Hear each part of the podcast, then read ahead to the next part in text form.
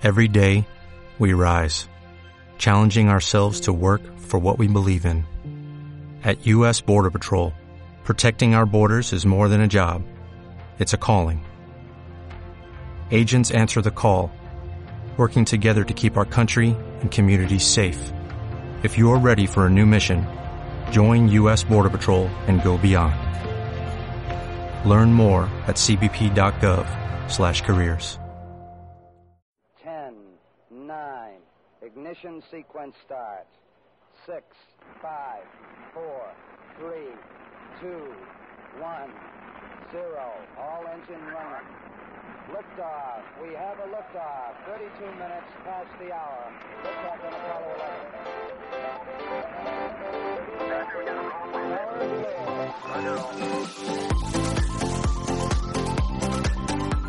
11. Este es tu podcast. Hablando.com. Internet para la vida.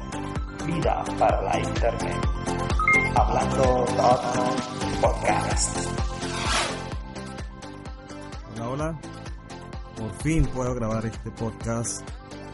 Eh, pido disculpas de antemano a todos los que escuchan, a la gente de la Podcastfera, al Interpodcast 2017, por este retraso de varios días, casi un mes. Pero bueno, lo importante es que he podido lograr solventar algunos problemas técnicos que tenía y ahora les voy a presentar el podcast que me tocó representar en este Interpodcast 2017. El podcast se llama Efemérides Podcast, llevado a cabo por el amigo David Tella Morales. David, muchísimas gracias por tu comprensión, muchísimas gracias por el contacto que en su momento pudimos tener allí por correo electrónico. De verdad, agradecido. Primero de tu podcast, que la verdad me parece un podcast bastante, pero bastante nutrido, bastante bueno, por cierto, de muy buena calidad. Entonces, sin más dilación, pasamos al episodio de el podcast Efemérides Podcast. Estás a punto de escuchar tu podcast favorito conducido de forma diferente. Conocerás un podcast nuevo y este mismo podcast con otras voces. Esto es un intercambio. Esto es el Interpodcast 2017.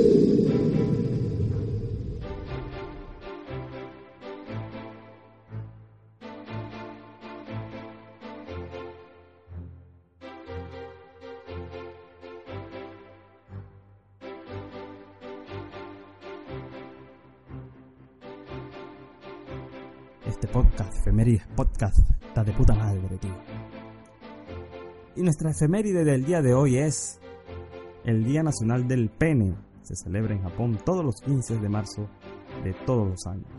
Esta ciudad que celebra esta festividad, la ciudad de Komaki, a unos 45 minutos de Nagoya. También cada primavera las personas acuden a Kawasaki, Japón, para celebrar Kanamarana Matsuri, también conocido como la festividad del falo de acero. La celebración principal se da cada año el primer domingo de abril. Esto da como resultado el Día Internacional del Pene, donde cada año los participantes agradecen la fertilidad, los largos matrimonios y los partos saludables. Eh, justo en esa festividad eh, ocurren varias celebraciones. Entre una de las cosas que allí ocurre es que se talla un pene de dos metros y medio de madera, de madera de ciprés además. Se suspende en un palanquín y es trasladado desde Takta Jinga Tree, es decir, la pagoda masculina eh, a las Tamreme de Minkingo. Vaya, esta pronunciación bastante difícil. Bueno, lo cierto del caso es que ese pene de dos metros y medio es trasladado por un grupo de personas, en este caso hombres, eh, donde todos tienen 42 años, no sé por qué tienen todos 42 años, pero lo cierto del caso es que trasladan ese pene de un lugar a otro para colocarlo allí en motivo, por motivo de la festividad del Día del Pene. No todo es solemnidad y seriedad. Los asistentes, muchos de los cuales acuden en familia, se dejan ver con paletas eh, velas o lentes con la forma de un pene. El festival tiene su inicio incluso desde el siglo XVII, cuando las prostitutas locales se reúnen para orarle a los dioses del sexo por la protección contra las enfermedades de transmisión sexual en el santuario Kanamara de la ciudad de Kawasaki. Hoy en día el festival crea conciencia sobre las prácticas del sexo seguro y recauda fondos para la prevención del VIH. Y aunque la celebración tiene un ánimo festivo, donde beber saque y lanzarse bolas de arroz forman parte de la tradición, lo cierto es que el tema del mismo también tiene que ver con algo que los japoneses toman muy en serio, el nacimiento y la renovación. Además, los asistentes piensan que celebrar este día mejora la fertilidad y ayuda a llevar un mejor matrimonio.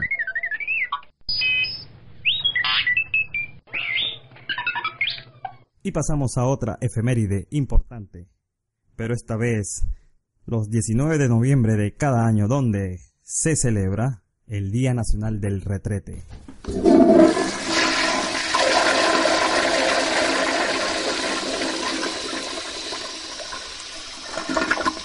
El Día Mundial del Retrete, en el contexto de la iniciativa Cenamiento para Todos como parte de una campaña de concientización de la importancia del acceso sostenible al agua potable y a servicios básicos de saneamiento. El Día Mundial del Inodoro existe y se celebra para destacar la importancia de la higiene y del acceso al saneamiento adecuado, tomando en cuenta que en un tercio de la población mundial, según cifras de la ONU, no tienen inodoros o letrinas. Por eso, en este día, 19 de noviembre de cada año, se celebra el Día Nacional del Inodoro, en donde usted, amigo mío, debería inodoro cambiarlo por uno mejor o uno más nuevo del que tiene ahora mismo en su casa. Porque también el inodoro es el forma parte de toda la vida de cualquier ser humano desde que nace hasta que éste muere. Y en otra de las festividades más importantes del planeta tenemos el día 8 de agosto de cada año en donde cada mujer celebra un día muy especial es el día del orgasmo femenino. Este efeméride nació en Brasil y desde ahí se extendió a otras partes del mundo. Se conmemora el 8 de agosto. Este efeméride nació en Brasil y desde ahí se extendió a otras partes del mundo. Se conmemora cada 8 de agosto. Esta celebración incentiva a las mujeres a ser conscientes de su sexualidad. En el año 2006, Arimateo Dantas, concejal del pueblo brasileño, se tomó este día para compensar las deudas sexuales que tenía con su esposa, a lo que muchos hombres se sumaron a la causa y proclamaron el 8 de agosto como una fecha dedicada a estimular al máximo placer femenino. Dinamarca y Noruega son algunos de los países que han adoptado este día como si fuera una fiesta nacional. Si bien es un pretexto para generar entusiasmo frente a la actividad sexual, sobre todo es una invitación a rendir homenaje a todas las mujeres que han luchado por derribar los prejuicios creados respecto a cómo deben vivir su sexualidad. El Día Internacional del Orgasmo Femenino es un recordatorio para que tanto hombres y mujeres tengan claro los beneficios del sexo y su corolario, el clímax.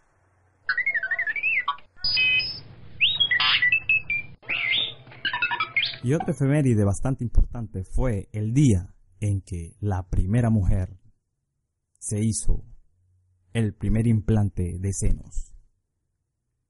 Esto ocurrió en la primavera de 1962. Hoy esta operación es la segunda más popular en el campo de la cirugía estética a nivel mundial con un millón y medio de mujeres pasando por el quirófano en el año 2010. Era primavera de 1962 cuando Timmy Jean Lindsay, una madre de seis niños, se acostó sobre la mesa de operaciones en el Hospital Jefferson Davis en Houston. En las siguientes dos horas, sus pechos aumentaron una talla. Un gran salto en la historia de la cirugía estética.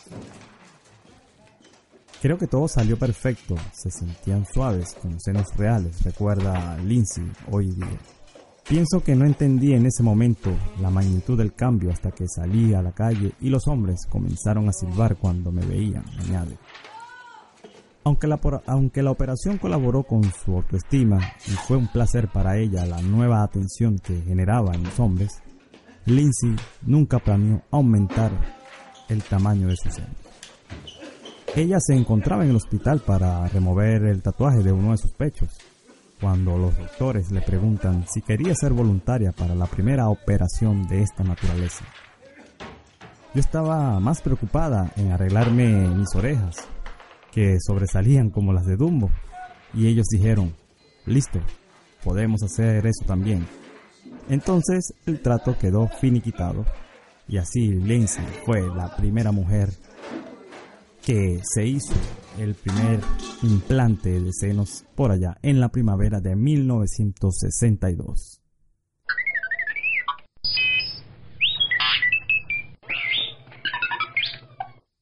Y un día como hoy, pero en el año 2016, es decir, hace un año, no pasó nada. Y, y hoy tampoco pasa nada. Así que esperemos que pase algo para que el año que viene podamos tener algo de qué hablar para este día. Lo más importante es que tal día como hoy que estás escuchando este podcast, has podido escuchar una imitación bastante mala del podcast Efemérides Podcast. Así que espero te haya gustado y de alguna manera, tío, espero que también el acento no haya sido tanto como el que tiene mi amigo que hace este podcast. Joder. Joder, tío. Esto está de puta madre.